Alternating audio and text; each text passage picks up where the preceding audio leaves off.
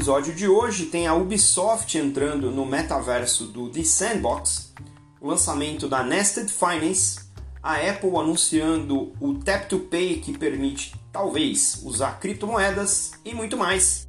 Eu sou Maurício Magaldi e esse é o Block Drops, o primeiro podcast em português sobre blockchain para negócios.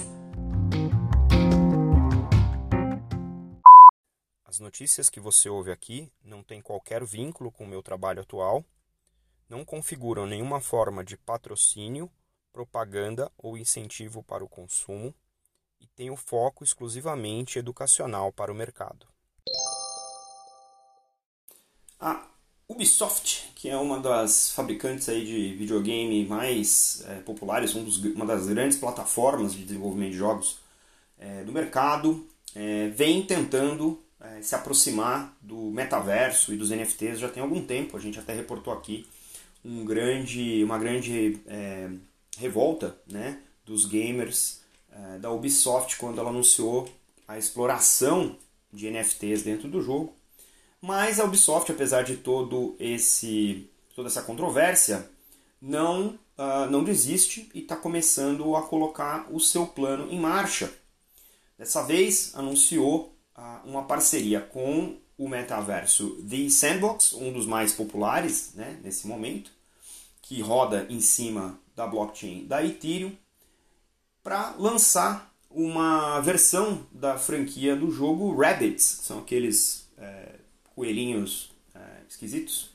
E a ideia é ter um espaço, né, um terreno virtual, onde a Ubisoft vai personalizar, né, de acordo com o jogo Rabbits, né, trazer esse estilo aí para dentro é, do mundo do The Sandbox. Inclusive, no link que está na descrição do episódio tem um vídeo para vocês assistirem e entenderem aí quais são, né, como é que está sendo pensada essa experiência. Né. O ponto interessante aqui, né, além de ser, por assim dizer, mais uma validação desse conceito do metaverso, mostra que as grandes marcas, os grandes ecossistemas estão é, realmente apostando, investindo em lançar né, as suas marcas é, e trazer para as diferentes plataformas de metaverso as suas experiências. Né? Então, se você é um jogador contumaz né, e, e ainda é, resiste a essa ideia, eu sugiro que você continue cético, mas eu sugiro também que você experimente né, e traga a sua opinião, aquilo que você entende que pode melhorar ou que não funciona, porque eu acho que a gente está começando a chegar numa, num momento em que essa tendência ela é inevitável.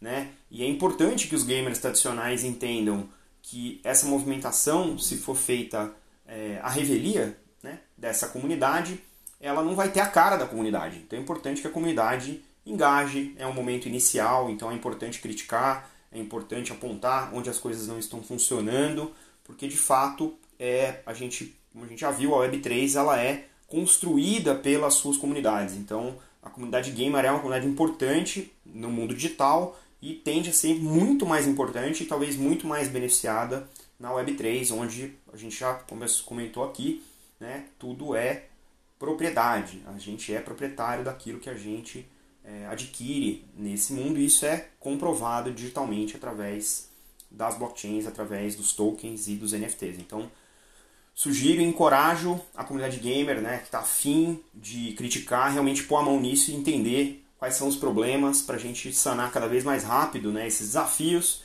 e poder mover adiante nisso que pode ser realmente uma nova economia. Parabéns para a Ubisoft continuar né, perseguindo aí esse potencial e aqui, minha exortação à comunidade gamer que realmente é, critique, mas critique ali botando a mão na massa. Duas das minhas principais críticas à Web3, que vocês já devem conhecer, e eu já repeti isso aqui várias vezes, é, são o UX, que eu ainda acho que ele é muito voltado para engenheiros e iniciados nesse segmento, e também a acessibilidade, né? custos e, taxas, que eu acho que são importantes, porque é elas que garantem né, a segurança das transações, mas elas também têm sido punitivas, especialmente se você é um usuário da camada nível 1 do Ethereum. E através das andanças aqui e das minhas fontes super qualificadas no LinkedIn e no Twitter, essa aqui foi o Ajay Tripathi que compartilhou é, esse final de semana, eu trago para vocês aqui um comentário sobre a Nested Finance. Nested Finance, nested é, é, um, é um termo em inglês que significa aninhado, né? nested é ninho, e o conceito é muito interessante. É uma mescla de NFT com DeFi.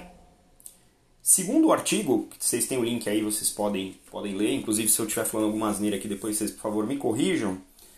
O, o entendimento é o seguinte: você pode desenhar a sua estratégia de DeFi, ou seja, combinar vários protocolos de várias moedas diferentes e vários uh, formatos de composição, ou seja, você pode compor com diferentes ativos essa sua estratégia essa estratégia fica registrada em um NFT que você vai emitir, você vai mintar né, nas, no vocabulário do NFT, fazer o mint desse NFT na plataforma da Nested Finance. Então você tem um DeFi que está aninhado dentro de um NFT. E você pode a todo momento atualizar essa estratégia, mas o NFT está ali. Então você, a sua estratégia está é, tá registrada no NFT como proprietária. E você pode fazer algumas coisas. Você pode é, manter essa estratégia oculta e, e, e, e, fazer o seu próprio própria rentabilização e fazer uso disso de uma maneira como se fosse um DeFi tradicional, mas obviamente dentro né, dessa cápsula de NFT. Mas você também pode alugar ou vender essa estratégia no mercado aberto. Ou seja, você pode ser remunerado pela qualidade do teu, uh, da tua estratégia financeira olhando para os protocolos de DeFi que você elegeu. Muito interessante, porque no final das contas é uma maneira de monetizar duplamente né, os seus ativos. E esse NFT, por si só, ele também é um ativo. Então, quando você emite essa, esse NFT, você recebe também um token de governança da plataforma, para o qual vai ser é, criado também é, pares de moedas entre esse token e o Ethereum, esse token e uma stablecoin em dólar, para você poder também gerar liquidez na plataforma através desse token. Então é uma combinação de fenômenos que a gente está vendo agora, né? é a composabilidade que a gente fala que as blockchains permitem nessas estruturas de DeFi e que agora atraem é, outros tipos, né? De, eles chamam aqui, você pode ser um, um influencer, porque se você tiver muita gente copiando a sua estratégia, você vai ter muita remuneração através das taxas do serviço que esses é, seus, entre aspas, né, clientes ou, ou copiadores, né, plagiadores, vão ter, além da tua rentabilidade também, né, dentro daquele NFT onde tem a sua estratégia de DeFi. Então, achei muito interessante. Isso aqui, obviamente, né, nada disso aqui é, é conselho financeiro, então façam a sua própria pesquisa, como a gente sempre fala, mas o conceito é muito interessante e eu acho que, obviamente, eles, eles acabaram de sair de, do modo stealth, né? Estavam estavam é, fazendo isso às ocultas e agora lançaram né, esse primeiro artigo aqui, então a gente vai acompanhar porque realmente essa composabilidade é, um, é uma característica muito interessante que as blockchains permitem e a gente é muito curioso para ver até onde esse negócio vai. Os usuários de iPhone já têm muitas facilidades né, dentro do iPhone, inclusive a, o, o, o Apple Pay, né, que você pode usar tanto no seu celular quanto no seu, no seu tablet, né, no iPad, quanto no Apple Watch, agora também vão ter uma funcionalidade que a Apple chamou de Tap to Pay. Tap to Pay usa aquela tecnologia de proximidade, né, de aproximação, no inglês é o NFC, ou Near Field Communication, que é a comunicação de campo proximal. Né? De acordo com a Apple, essa funcionalidade que vai ser lançada, a Tap to Pay, ela vai ser incluída no Apple Pay para cartões de crédito e de débito e outras carteiras digitais, né? permitindo que você, entre dois iPhones, entre duas soluções de Tap to Pay, você consiga, por aproximação, fazer a transferência, né? usando qualquer que seja um meio de pagamento é, eleito, selecionado, você sendo, é, vocês sendo duas pessoas físicas e também sendo uma pessoa física e uma empresa que vai receber, né, que vai cobrar daquele cartão. O que é mais interessante é que uh, exchanges como a Coinbase, a Crypto.com e até a própria Visa têm cartões que consomem o saldo em criptomoedas. Ou seja, se você tem conta em alguma dessas exchanges e você tem o cartão dessas exchanges é, dentro do seu Apple Pay, é, você vai conseguir fazer consumo direto desse cartão através do iPhone. Isso não significa que o Apple Pay aceita cripto, isso não significa que a Apple agora é um, um, um conduíte de pagamento, um payment rail, né, como, fala, como se fala na indústria, é, em cripto. Mas o fato de você conseguir consumir de maneira super fluida, né, com menos atrito, com menos fricção nessa experiência de pagamento, mostra que, de novo, nossa campanha pelo UX na Web3 está né, tá sendo resolvida, por incrível que pareça, pelas empresas de Web2, né, que é onde o UX realmente hoje é mais familiar para todos nós. Né?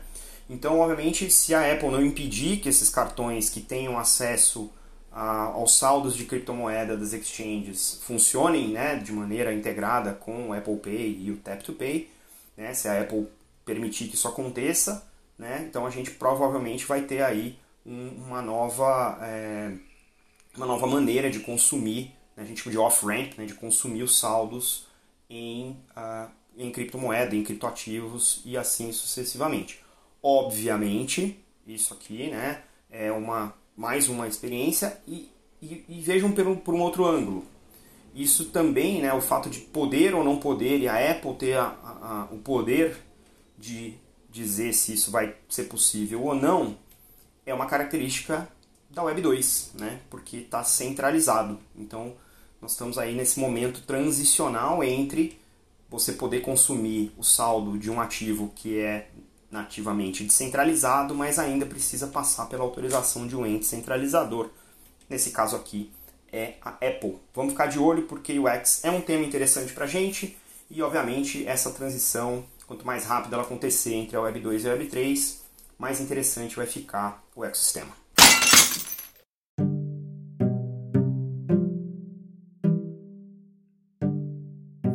E numa semana cheia de notícias, tem muito mais. A KPMG, a firma de consultoria e auditoria do Canadá, incluiu Bitcoin e Ethereum na sua tesouraria.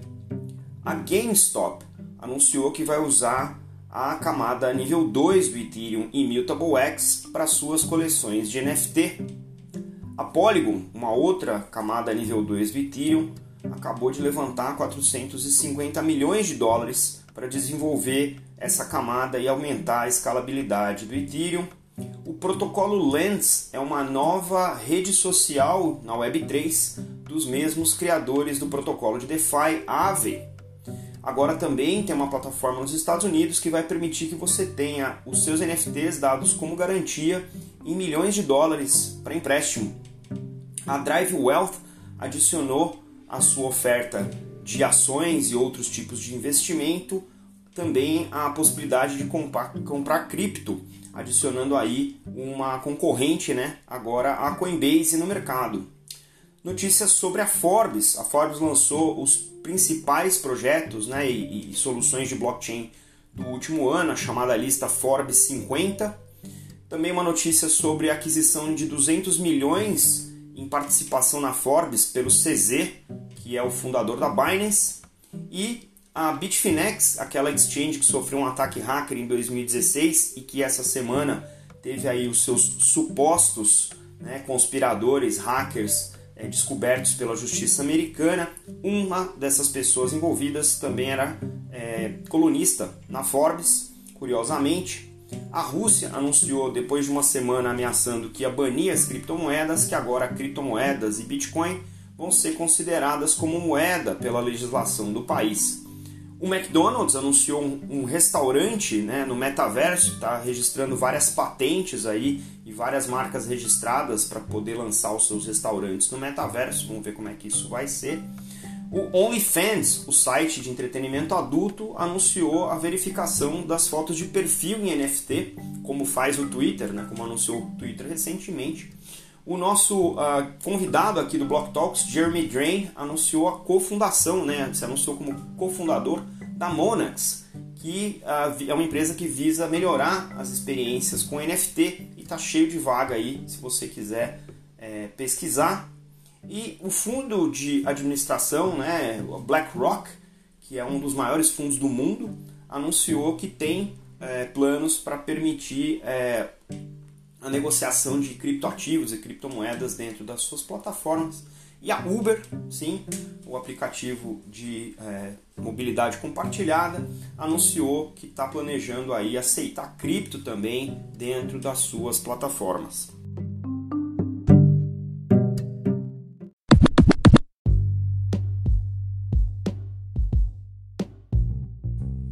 Você pode ouvir o Block Drops Podcast nas plataformas Anchor FM, Spotify, Google Podcast, Apple Podcasts, Numis e iColab. Entre em contato conosco através do Instagram, Block Drops Podcast, no Twitter, Block Drops Pod e por e-mail, blockdropspodcast.gmail.com.